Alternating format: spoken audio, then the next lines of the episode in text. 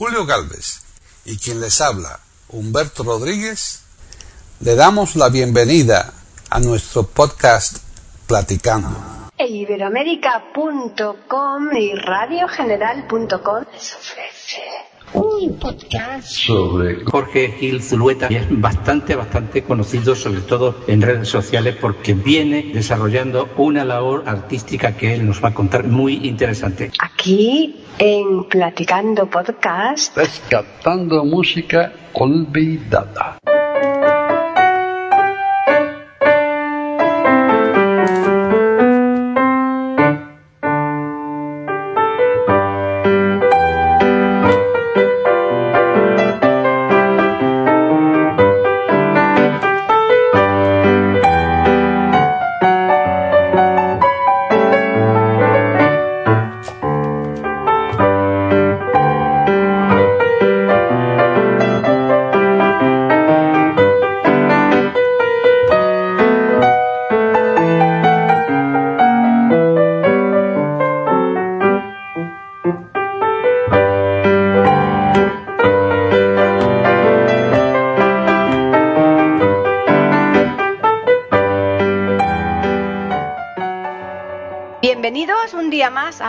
A Platicando Podcast Rescatando Música Olvidada aquí en iberoamérica.com. Soy Paqui Sánchez Galvarro y me acompaña, como suelo hacerlo muy a menudo, Pepe Rabanal en Badajoz. ¿Qué tal, Pepe? Muy bien, aquí hemos tenido una tormenta ayer.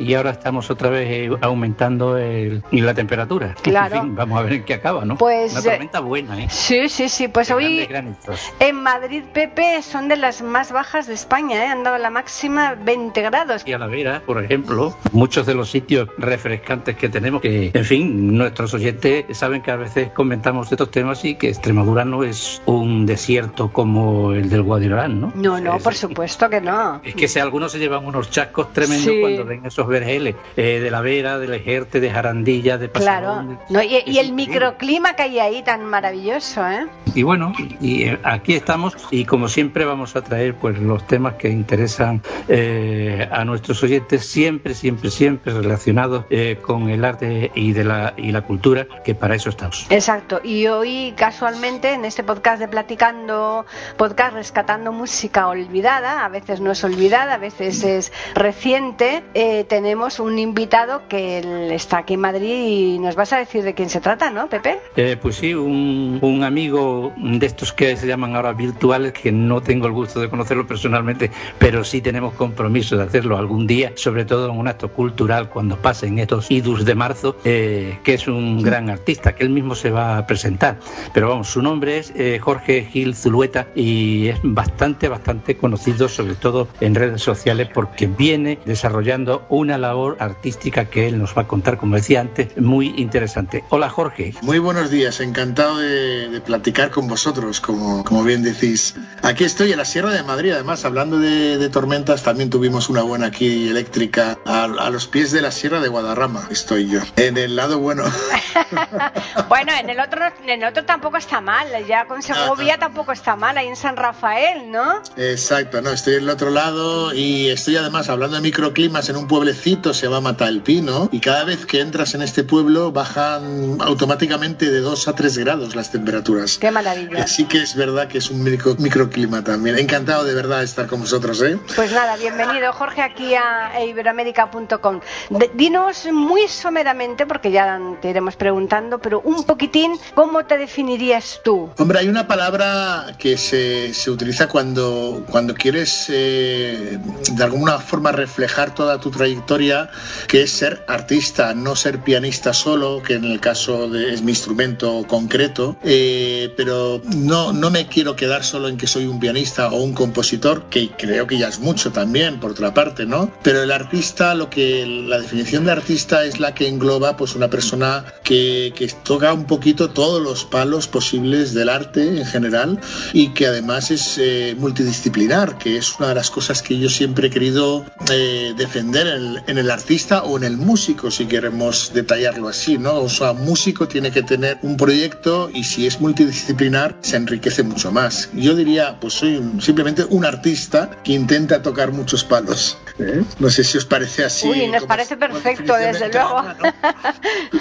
Por supuesto que sí. Y el arte, pues como decía Jorge, tiene que ser multidisciplinar, porque si no, pues aunque ya es mucho, como él dice, eh, te quedas pues en, en tu categoría, te quedas en tu clúster, como se dice ahora, ¿no? Exacto, exacto, exacto. Eh, pianista, trompetista, etcétera. Y yo he conocido pues a, a muchísimas eh, artistas que eran algo más que trompetistas eh, o pianistas. Eh, precisamente te quería preguntar que cómo Sí. llegó el piano o cómo llegaste tú al, al piano, de cantarte por este instrumento, en en fin, por la música en general. Hablaremos después, tú tienes una especialidad muy concreta que es la que más Sí. me llama la atención, ¿no? Sí. Pero bueno, vamos, a- vamos paso a paso. Ya sé que se suele decir mucho, pero bueno, nos encontramos mutuamente. Al fin y al cabo, cuando uno se topa con un instrumento musical o con un arte, una disciplina concreta, es como una es como un enamoramiento, ¿no? Yo recuerdo pues que tenía nueve años, que mi padre, siempre lo recordaré, que fue mi inicio realmente. Mi padre compró un órgano electrónico porque él quería aprender, ¿no? Me- lo compró para él.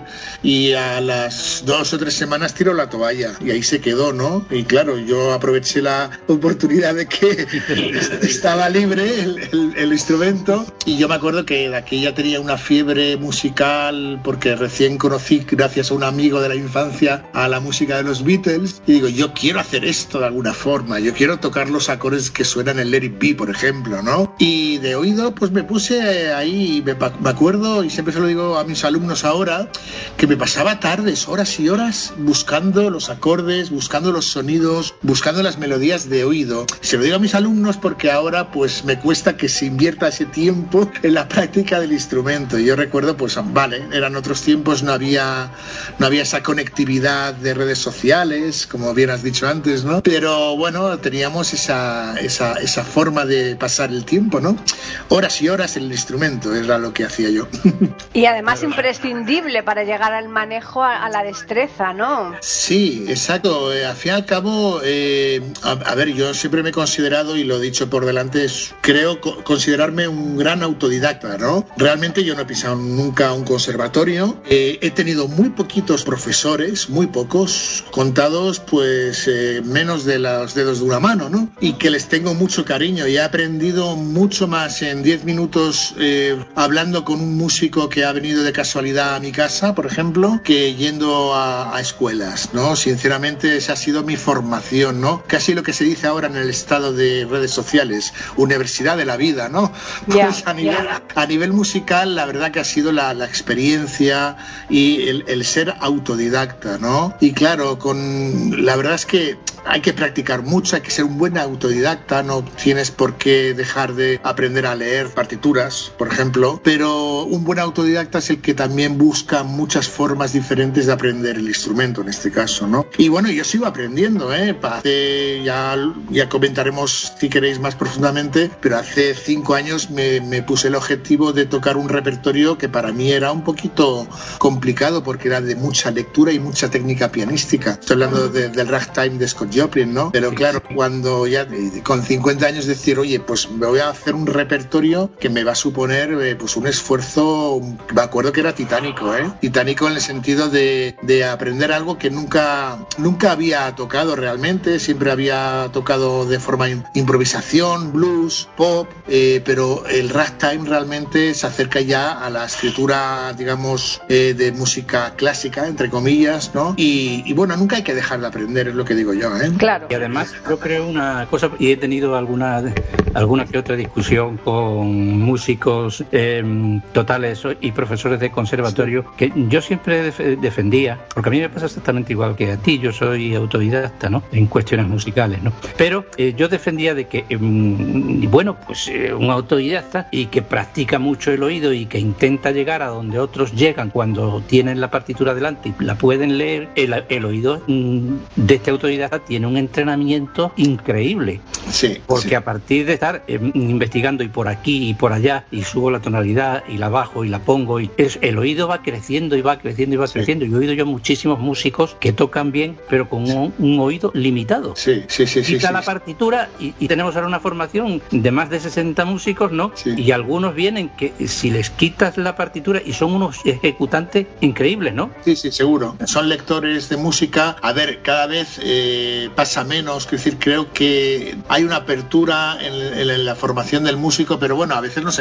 seguimos encontrando casos de que se cierne todo a la partitura. Yo siempre digo en mis clases, ¿no? Que la partitura es simplemente un, un instrumento al que acudir para recordar la canción, ¿no? Eh, la, la partitura yo la uso al final prácticamente cuando hemos eh, desarrollado tres memorias, la auditiva, la postural de la mano y la visual también del teclado, por así decirlo, ¿no? Me gusta mencionar esas tres memorias para luego reforzarlas con un instrumento como puede ser la, la partitura. Sí que es verdad es eso, que, que, bueno, los conservatorios, algunos ya están más, más abiertos a hacer músicas modernas, además, y a incentivar que los músicos no sean meros intérpretes de un papel, ¿no? Porque se está perdiendo mucho, están perdiendo eso, la frescura, la, el yo intento siempre, con este repertorio que hice de ragtime, intento siempre tocarlo todo de memoria.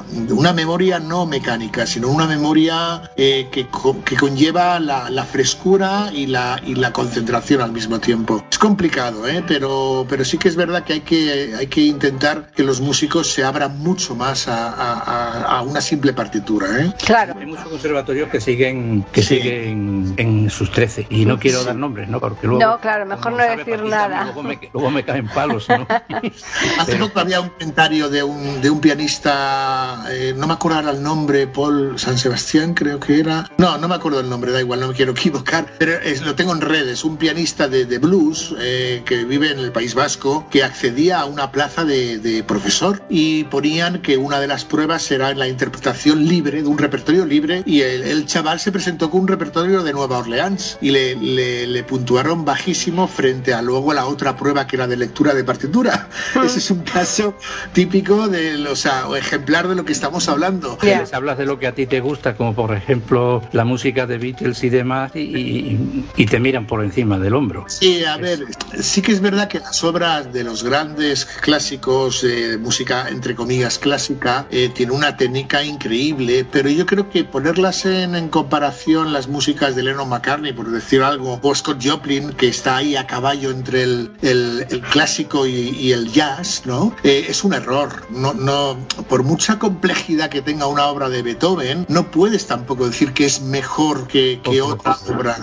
Eh, eh, hay que, eh, la música eh, tiene que ser mucho más, más abierta como para que en un conservatorio se pueda tocar todo tipo de, de música, porque eso va a enriquecer al, al músico, ¿no? Claro, bueno, y yo creo que es el momento de Sí. escucharte tocar, ¿eh, Jorge? Así que, ¿por qué pieza empezamos? Bueno, yo voy a elegir Thinking of You, que es Pensar en ti, que es la primera pieza que abre mi disco Retazos, de composición propia. Todos son piezas pequeñas de piano, ¿vale? Entonces, ¿por qué la elijo? Porque realmente fue mi primera canción que compuse con 16 años. Pero claro, la compuse en plan adolescente, con letra, de poesía de un amigo y con la guitarra. Esa canción para mí tiene como un recorrido muy interesante porque ha sido interpretada de muy diferentes formas, tanto por mí mismo como por grupos, ¿no? Tanto en el pop como en el jazz y tal. Y entonces para este disco que hice hace unos años, Retazos, tenía que estar, ¿no? Y entonces hice una versión muy especial para mí, que es que el que abre, abre el disco como diciendo una, una carta de invitación, una, una declaración de intenciones, ¿no? Por tanto, por mí, para empezar así suave, eh, elijo Thinking. Pues nada, vamos a escucharla.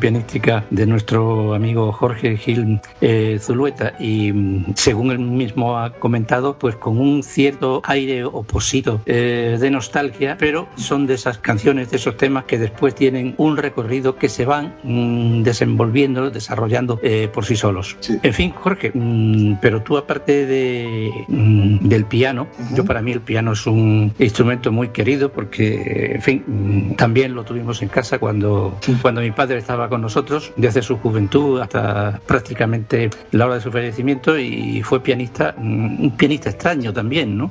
Porque era de esos que se, eh, se preparaban mm, libres allá en su pueblo y venían al conservatorio en cada convocatoria a presentarse. Imagínate eso lo que tiene que ser, ¿no? Sí, desde luego. Horroroso. No sabían ni dónde estaban las clases. Pero luego, aparte de eso, mm, y de tener mucha técnica en música clásica, era un decantado por la música ligera, las orquestas y la música de su tiempo y hasta otras cosas de las que hablaremos después porque a ti también eh, te interesa. Eh, pero mm, lo que decía, mm, tú tienes eh, además por tu currículum la licenciatura en geografía e historia, ¿no? Sí.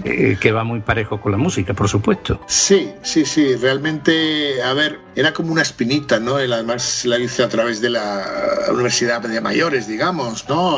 Online, todo, a distancia. Hay otros cauces ahora. Antes eso era presencial. Sí, y sí bueno, no, pero lo que es la Universidad Nacional a Distancia te permitía, bueno, tenías que asistir a tutorías y tal, pero tampoco iba mucho, ¿eh? la verdad.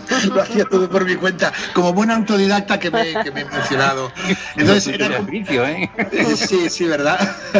yo me lío, yo me lío mucho. Yo no puedo estar más de un año, dos años sin hacer una actividad académica, ¿eh? Ya comentaremos, si queréis, bueno, ahora yo estoy haciendo el doctorado, ¿no? pero, pero bueno, es, una, es un defecto de fábrica que llevo encima y que defiendo siempre como la educación durante toda la vida, ¿no? La, la enseñanza durante toda la vida y adquirir conocimientos que nunca es tarde, nunca. Entonces, bueno, la geografía e historia fue porque me atraía mucho, no había historia del arte en la forma en que yo quería hacer una carrera universitaria, si no hubiera hecho historia del arte. No había musicología, que era también otro deseo que yo tenía en aquel momento. La musicología en España, los estudios han sido muy tardíos, ¿no? La primera fue en el año 85 en, en Oviedo solo. O sea, que estamos hablando que, que, fueron tardíos para incorporarse. Bueno, y al fin y al cabo sí que todo se une, ¿no? Eh, estudiar historia, al fin y al cabo lo, lo, lo, unes los acontecimientos históricos con, el, con lo que son los aspectos sociales de, de esa sociedad y con ello el arte, obviamente, ¿no? Y, y, claro, es un complemento que luego yo de alguna forma he incorporado hasta en mis conciertos, porque soy muy de... me gusta comunicar al público lo que va a escuchar, ¿no? Y el por qué lo va a escuchar y las características, las anécdotas, casi casi son lo que ahora tanto hablan de que James Rhodes, el británico, ¿no? Que afincado sí, en Madrid sí. es, es comentarista en sus conciertos, pues bueno, siempre se ha hecho, son conciertos comentados, pero tampoco que tiene el peso de, la, de lo que es el speech, no tiene el peso de todo el concierto, pero sí que es verdad que me gusta poner en contexto al público de lo que está escuchando y lo que significa, ¿no? Y la carrera de historia, obviamente, eso me ha ayudado mucho. Por lo menos cuando vas via a viajar para dar un hacer un certamen, por lo menos conocer de dónde estás, ¿no? Dónde vas a ir, eso es fundamental, ¿eh? Ya, yo ahora he dicho una cosa muy graciosa porque el año pasado me invitaron al Festival Soundtrack de Úbeda y, y tenía una curiosidad. Ahora vuelvo a ir al Festival de, Internacional de Música y Danza de Úbeda el martes que viene en un proyecto que tengo de cine mudo. Pero ¿por qué os digo esto? Por lo que has dicho, Paqui, que dije, ¿de dónde debe venir la expresión de los de irse por los cerros de Úbeda? claro, claro. Y bueno, y tate, eh, la, la, respuesta la tiene la historia, que fue en una batalla donde un capitán pues llegó tarde a la batalla y el rey le preguntó dónde estaba. Es que me perdí por los cerros de Úbeda. Y realmente es que se había quedado con una cortesana dormido después de una noche de pasión. Ya ves. Bien distinta la realidad, ¿eh? Esa es su explicación histórica. Al fin y al cabo está englobada en una batalla que ahora mismo no recuerdo cuál fue. Sí, sí, un, sí. ¿no? Pero es una explicación de la historia de una expresión que tanto se, bueno, yo no sé si se usa ya. Sí, sí, sí se usa, sí, se, usa. se, usa. Sí, ya lo creo. Pero que es lo que yo suelo hacer, perdonar si hablo mucho. No, no, no. Eso está genial. Y, y una cosa, eh, a ti cuando tienes que hacer un, una actuación eh, al piano, mmm, lógicamente el piano no es un instrumento que se, te, que se lleve como una guitarra, te tendrás que adaptar al piano de- del lugar, ¿no? Eh, mm, ¿Notas eh, cambios ahí de un piano a otro? ¿Tienes que practicar antes un poco? ¿Cómo lo haces? Bueno, ya que haces una pregunta, nunca me la habían preguntado, qué curioso y me gusta la pregunta, ¿eh? te lo digo en serio, Paqui. ¿Por qué? Porque te voy a, ya que has hecho una, para mí una muy buena pregunta como instrumentista, porque esto tiene mucha importancia para poder desarrollar en el concierto lo que tú quieres dar al 100%, ¿no? Entonces, eh, os voy a confesar que yo soy un pianista, entre comillas, pobre, en el sentido que no tengo un gran instrumento en casa. Tengo un piano acústico de pared, una marca buena, pero una, una gama, digamos, de estudio.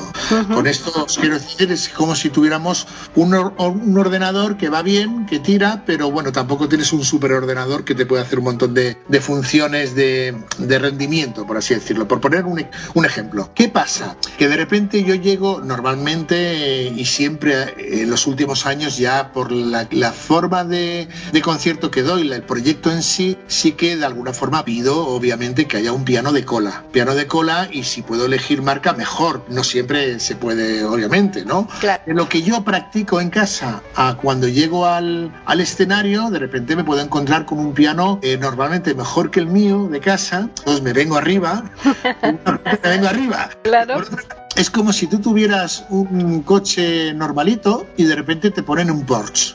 Sí, sí, sí, qué bueno, ¿eh? te vienes arriba, ¿verdad? Hombre, Pero claro, sí, También sí. te la puedes pegar, ¿verdad?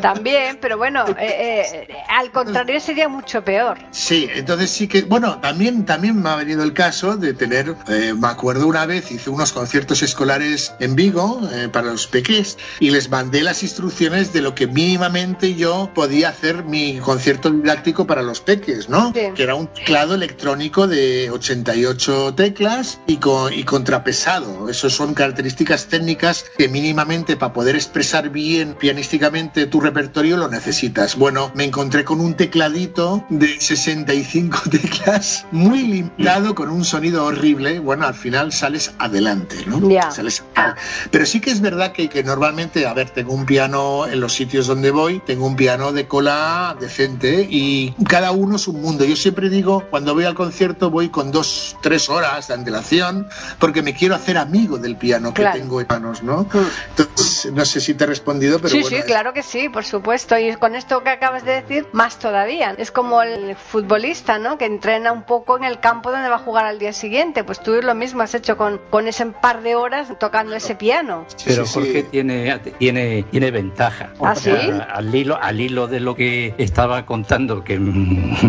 en fin, lo cuenta de una manera estupenda y muy divulgativa. Yo recuerdo mm, de, mi- eh, de las anécdotas de mi padre que en los tiempos en que él eh, eh, moceaba con su piano, por así decirlo, ¿no? Ujú. Eh, mm, calcula que podrían ser los años 20 ¿eh? ¿Ah? y quizás un poquito antes también de los 30, ¿no? Pues eh, en la mayoría de los sitios donde iban con la orquesta no había piano. Ostras. Espérate. Ponte en, una- en esa Extremadura rural, por ejemplo, eh, amenizar el baile de Montijo o, o Almendralejo. En ese sentido, bueno, Almendralejo ya, ya hablamos de aristocracia y, en fin, era distinto. Otros sitios, ¿no? Ujú. Pues llevaban el piano. Uf. Pues cuando llegaban y lo transportaban de la forma que fuera, pues Sí. lo cargaban en un, en un camión descubierto, la orquesta se instalaba en el camión y se paseaban tocando por todo el pueblo. Eso es buenísimo. Eso es buenísimo, claro que sí. Y decía, "Y esta noche a las 8 en tal sitio. ¿Y no se desafinaba con esos cambios? Seguro. Pero bueno. no importaba. Seguro que eran pianos de batalla. Ya, y tanto. Que Bueno, nos, hable, que, nos, que nos hable Jorge de, del ragtime, que un día estuvimos conversando cómo algunos desafinaban el piano para tocar con el piano desafinado. Expresamente, sí. Ponían, fiel, o sea, ponían papel de periódico entre las cuerdas para que tuviera ese sonido roto, ¿no? Hay dos anécdotas que al respecto me vienen a la cabeza. Una vez estuve en Barcelona, a las Ramblas, paseando una actuación que tenía, ¿Mm? y estaba paseando por las Ramblas y me veía un chaval con un piano acústico de pared, con ruedas, para arriba, para abajo de las Ramblas. Fíjate. la esquina se por tocar y ahora se iba a otra parte. Y eso me vino a pensar a ofrecer una, que no me ha surgido todavía, pero no ha, no ha cuajado, una propuesta a los ayuntamientos de la sierra donde vivo de poner un piano en la plaza en verano para que la gente lo, lo viera y lo tocara. Eh, claro, pues, y eso se suele hacer ahora en, en pianos en la calle, en, en ciudades como Madrid, que yo he sido coordinador en, en- de una fundación fundación, ¿no? De la fundación de María Canals de Barcelona, precisamente, que cada año suelen poner pianos eh, a lo largo de, de, la ciudad de Madrid o se van luego a otra ciudad y tal. Y es muy interesante ver un piano en la calle. Es lo que va bueno, pues creo que es momento de escuchar. De escuchar, sí, sí, claro que sí. Así que dinos, cuéntanos qué es lo que nos vas a interpretar ahora. Un tema que a mí me, me encanta, que se llama Gladiolus Rag, en nombre floral. Uh -huh. Curioso los, los, títulos de Scott Joplin, ¿no? Y de Sí. Rag.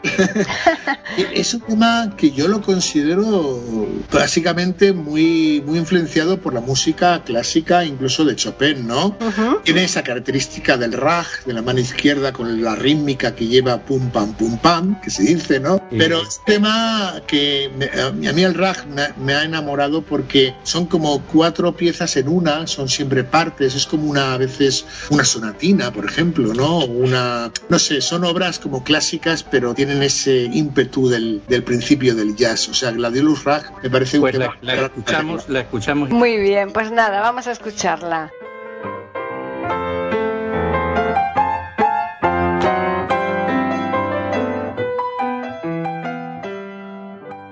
Pueden escuchar otros de nuestros podcasts en eiberoamerica.com.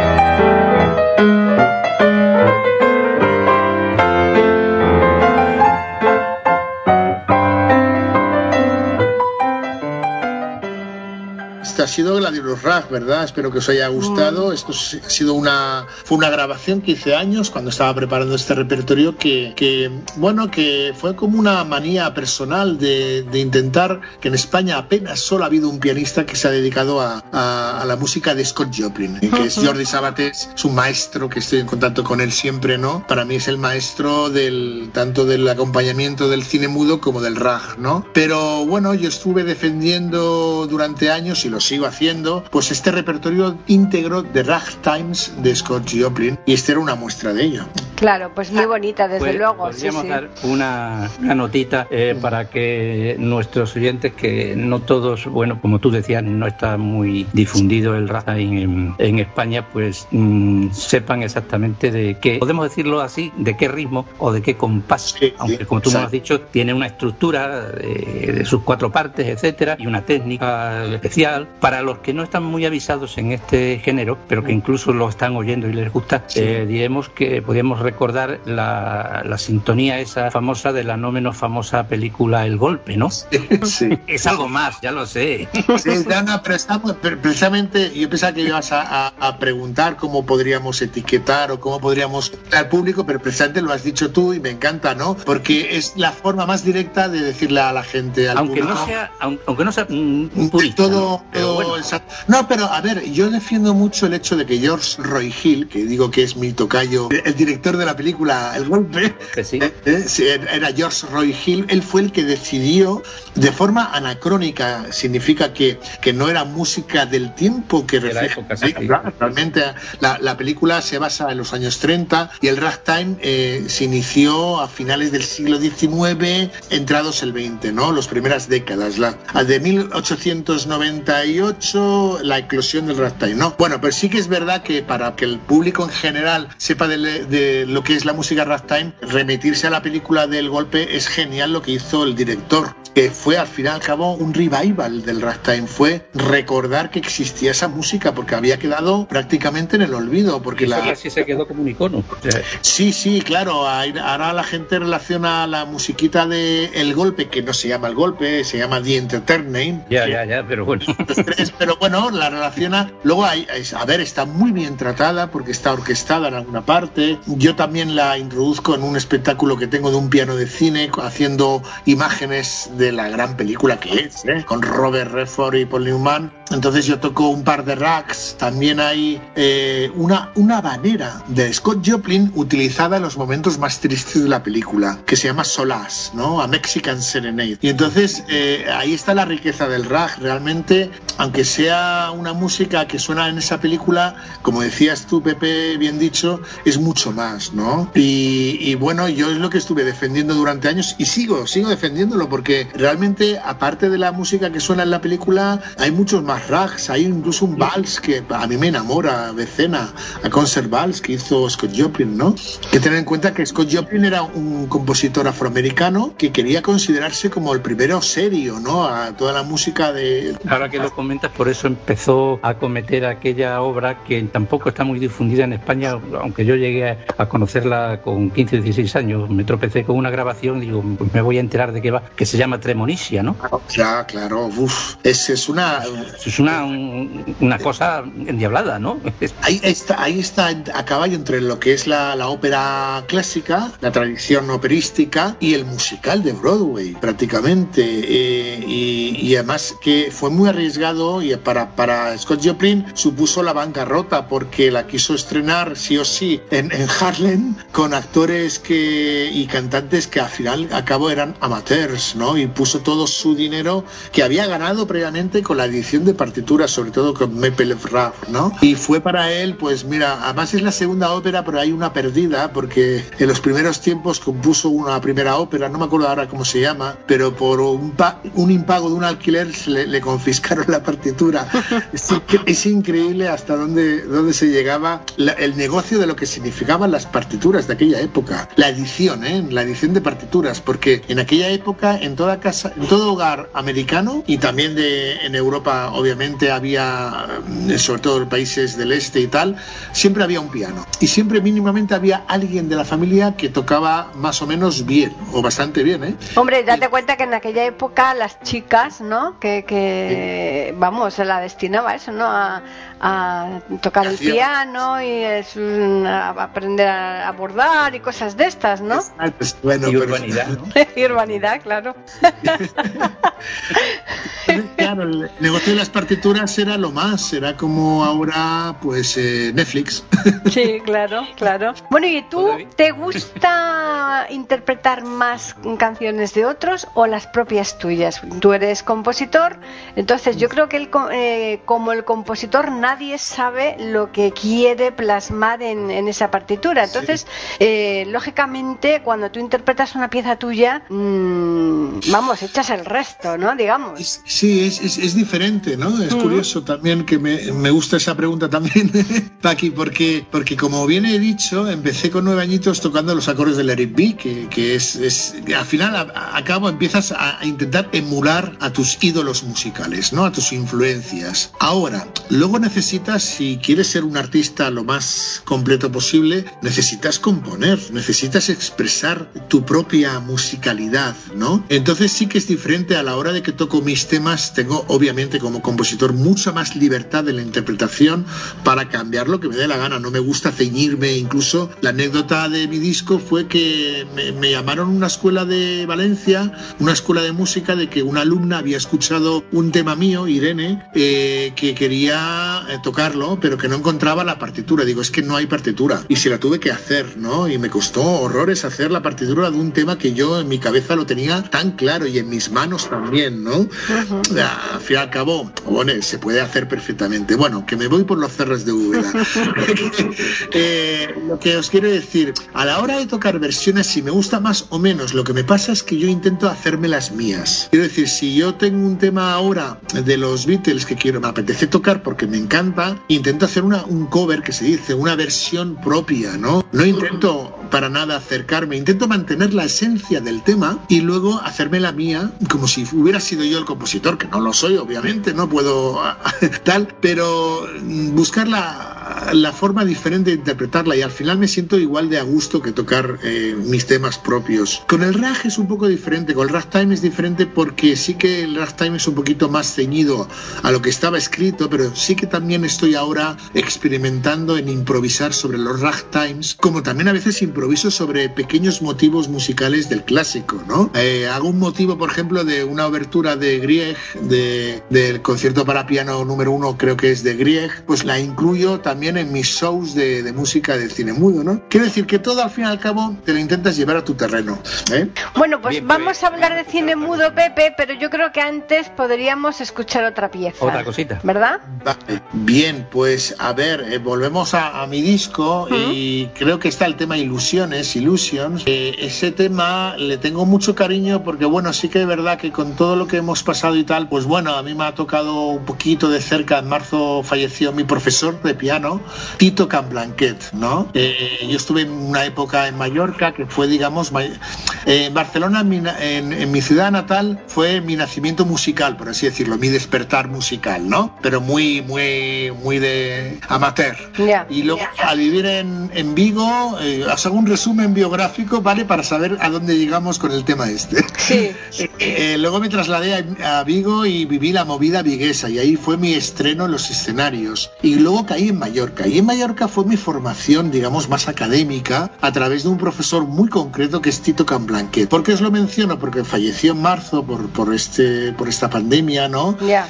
y estaba muy en contacto con él, tenía ya ochenta y pico años, ¿no? Y siempre me aleccionaba mucho para vivir la musicalidad de una forma muy natural, ¿no? Me daba mucha caña en la técnica, pero eh, entonces eh, el tema que, que os quiero presentar, Illusions, tiene para mí una sinestesia del color azul que es la luminosidad del Mediterráneo de Mallorca donde vivía y que me recuerda que pues mi profesor pues que le enseñé ese tema, ¿no? Y me dio una serie de, indicaciones para poder, eh, digamos, mejorarlo, ¿no? Entonces, pues Illusions pues me recuerda mucho mi época de Mallorca y a mi profesor Tito Camblanquet. Pues vamos a escucharla. Pues escuchamos.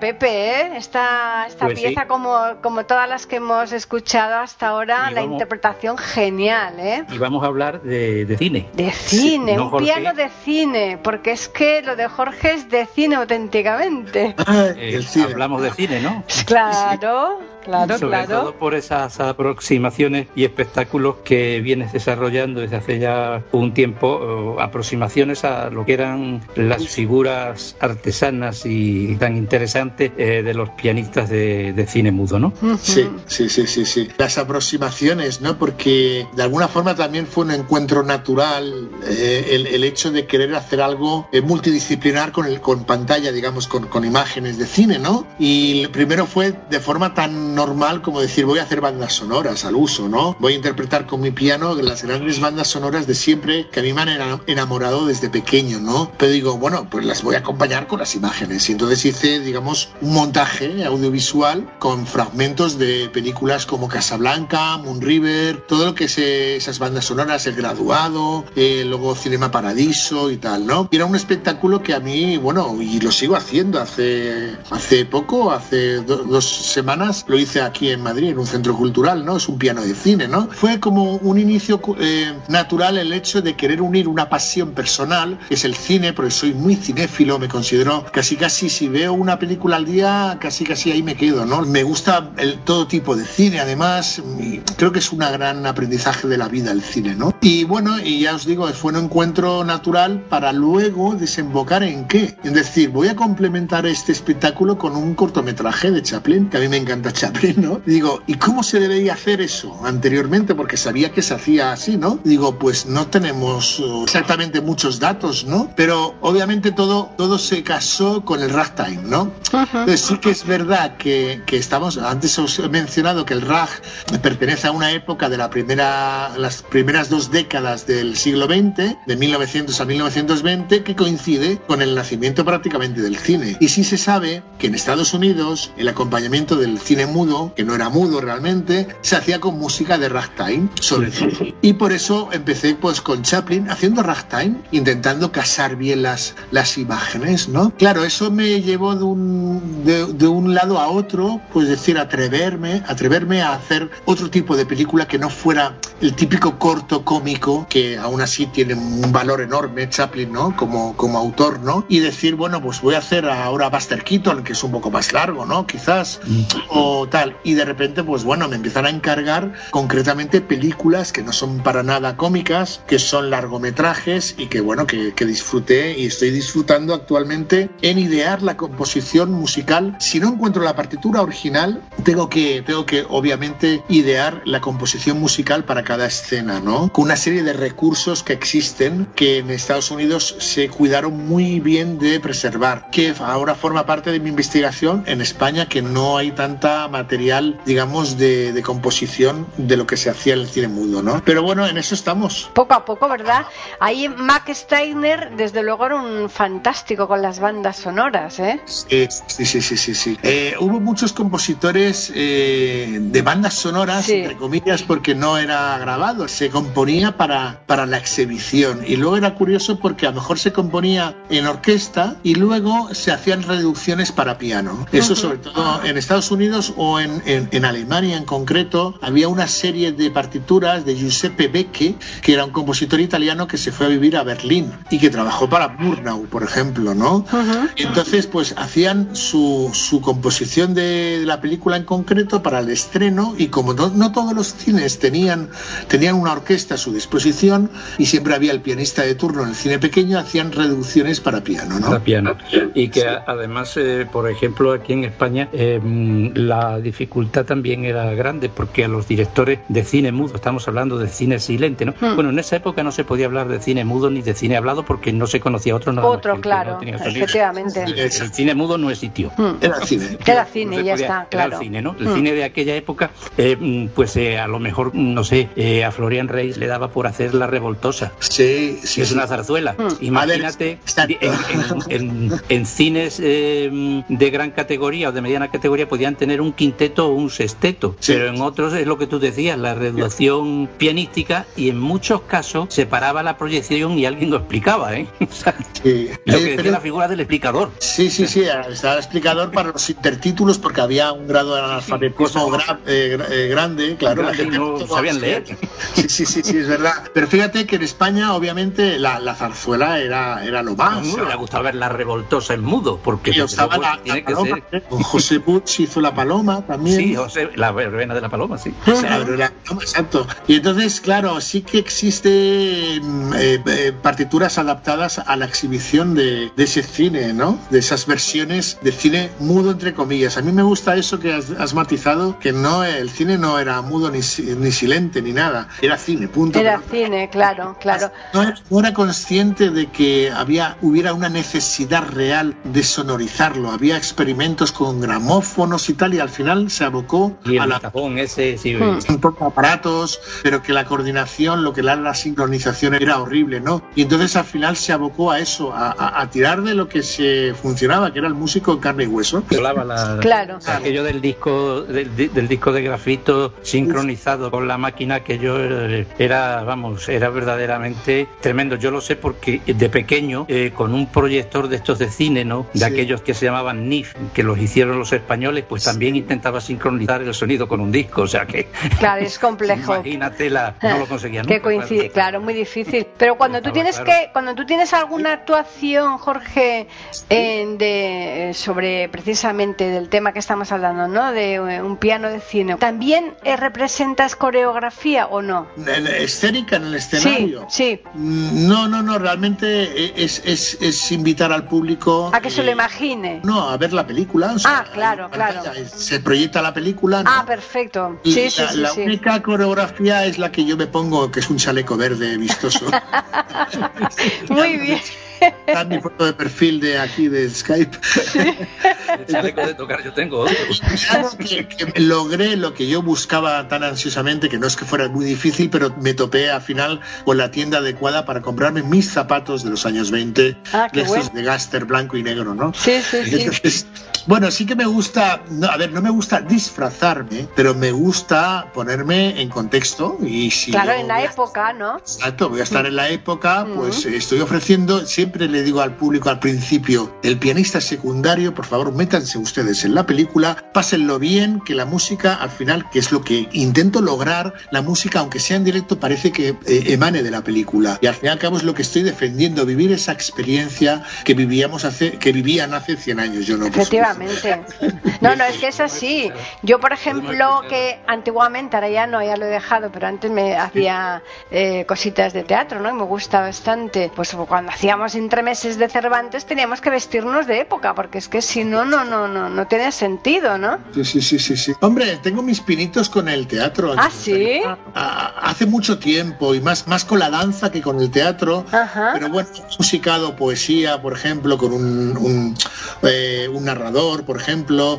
He hecho cosas que me llegan a, que, a, a nivel de encargos, ¿no? Sí. Concretos, de, por ejemplo, musicar la Odisea número, la- el cántico 11 de la Odisea, ¿no? Ujú. y el- el- lo que es cuando Ulises baja al Hades y eso, o sea, un canto muy concreto de la Odisea que era narrado y yo le ponía música, ¿no? Claro. He hecho, por ejemplo, Capricita en Manhattan de Ujú. Karen Gaite, que además que era, era vecina, la escritora era vecina ilustre del Boalo, donde vivo, ¿no? Entonces, eh, has, has mencionado la puesta en escénica y siempre me ha gustado, como antes os he dicho al principio, ser lo más multidisciplinar posible, ¿no? Claro. Y tengo en la recámara hacer quizás, que me encantaría, ya se ha hecho, hacer la versión en teatro de lo que es eh, la leyenda del pianista en el océano, que es un monólogo de Alessandro Barico que eh, luego se hizo película por parte de Giuseppe Tornatore y la música de Ennio Morricone. Yo os la recomiendo siempre, ¿no? Porque es una leyenda preciosa en torno a un pianista que vive en un transatlántico y nunca sale de ahí.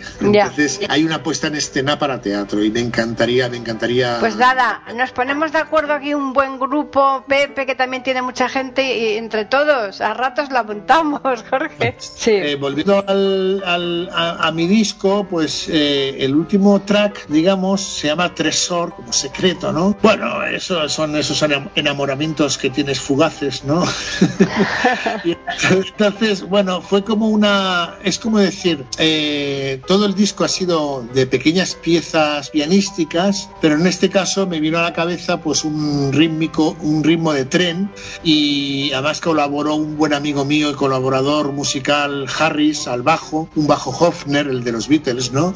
Que tiene un sonido muy peculiar. Y bueno, le tengo mucho cariño a este tema, la verdad, porque es muy diferente a todas las piezas que suenan en el disco, que son pequeñas piezas de piano, pero este es como experimentar un poquito más allá, como lo que voy a, a mostrar seguramente el año que viene ya con el próximo disco, que es experimentar un poco con la electrónica y con mayor instrumentación que un piano solo. Se llama Tresor. Muy bien, pues como colofón del podcast me parece perfecto, así que vamos a escucharlo.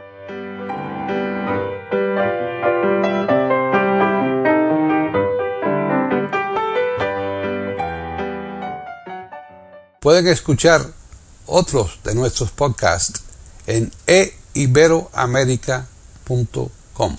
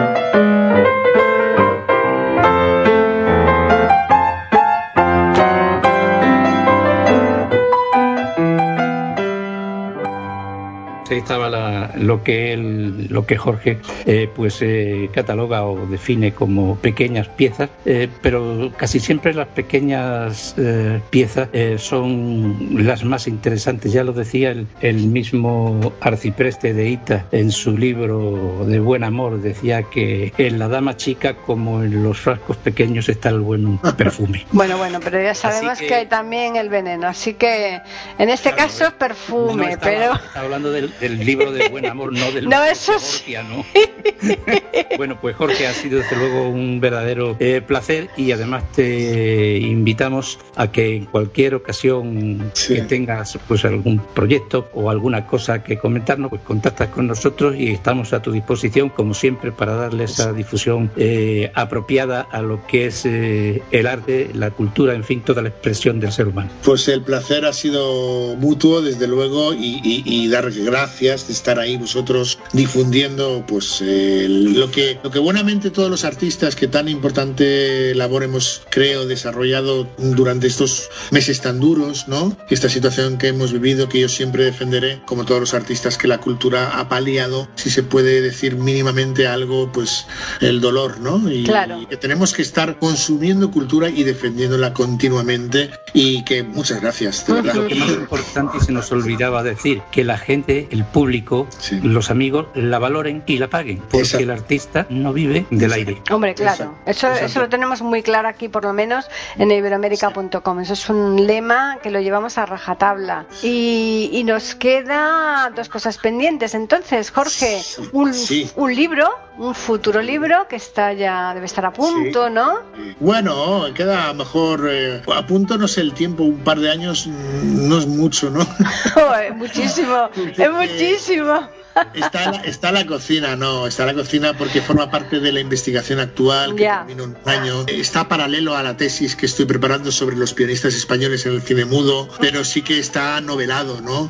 Sí que hay publicaciones mías, eh, que luego pues eh, ya os indicaré y tal, pero claro, los proyectos es el defecto que tengo yo, ¿no? Eh, me meto en muchas cosas y las, las llevo a cabo, pero el tiempo es el, mi mayor enemigo, sinceramente, pero sí, yo creo que en un par de años tendremos novela. O sea que por un lado tenemos eh, el libro y por otro lado el futuro disco, que ese, ese parece que va, va, a ir más pronto, ¿no? Ese está en las puertas, se ha paralizado realmente. Iba a ser para este año, ¿eh? ¿eh? Iba a ser para este año porque estaba además todo, incluso el estudio de grabación, el cuarteto de cuerdas con el que voy a contar y otros músicos colaboradores. Y se ha paralizado por, por el tema que hemos vivido. Entonces el 2021 tendrá que ser. Tiene que serlo. Bueno, pues si los oyentes quieren ponerse en contacto contacto contigo para comentarte alguna cosa, solicitarte algún tipo de, pieza que quieran ellos escuchar en, interpretada por ti, cualquier sugerencia que quieran tener, ¿dónde pueden hacerlo, Jorge? Bueno, como ha dicho antes Pepe, estoy muy, muy metido en las redes, creo que es obvio que hay que estar ahí, ¿no? Y entonces mm. con mi nombre solo Jorge Gil Zulueta, Zulueta es como mi, mi el segundo apellido de peso para mí, ¿no? Porque distingue un poquito. Entonces, eso, Jorge Gil Zulueta, yo creo que me encuentran, o sea, poner en la barra de Google y bueno, sí que suena. Si no, la página web mía, jorgegilz.com, pues también ahí hay un formulario de contacto y yo encantado, me encanta recibir propuestas,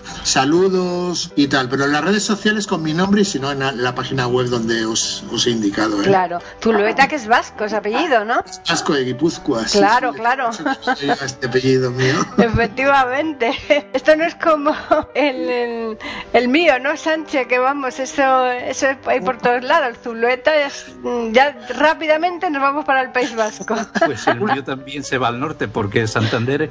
Exacto, el tuyo también es Santander, efectivamente. Sí. sí, a veces se olvidan de mi segundo apellido en la, en la, promoción de los conciertos de, de donde me contratan, ¿no? Y siempre les insisto, por favor, Jorge Gil, Zulueta, porque de alguna forma te da una especie de distinción. Hombre, claro, por supuesto. De ser Jorge Gil Jorge Gil Zulueta creo que hay mucho. Claro, efectivamente.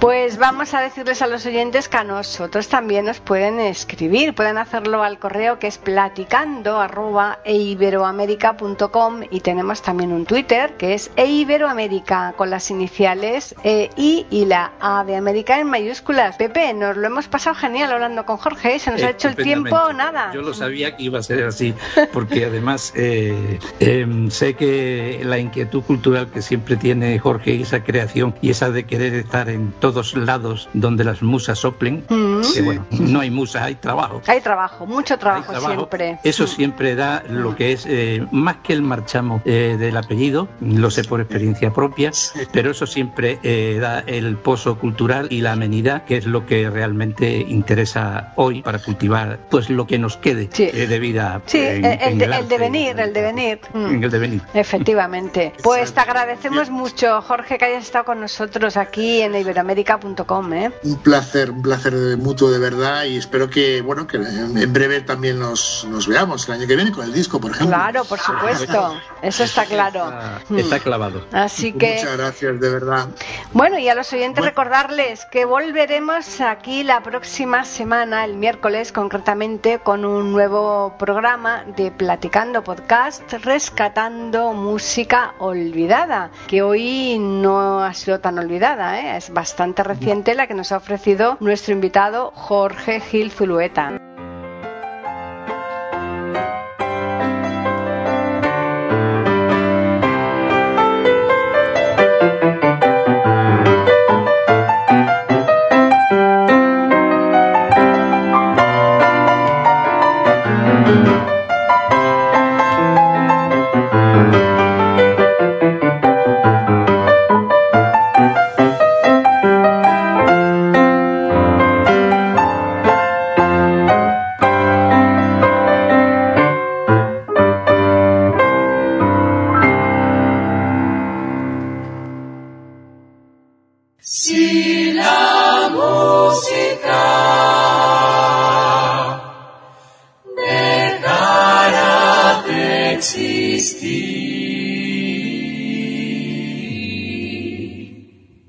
Dejarían de cantar todos los pájaros. Platicando podcast, rescatando música olvidada.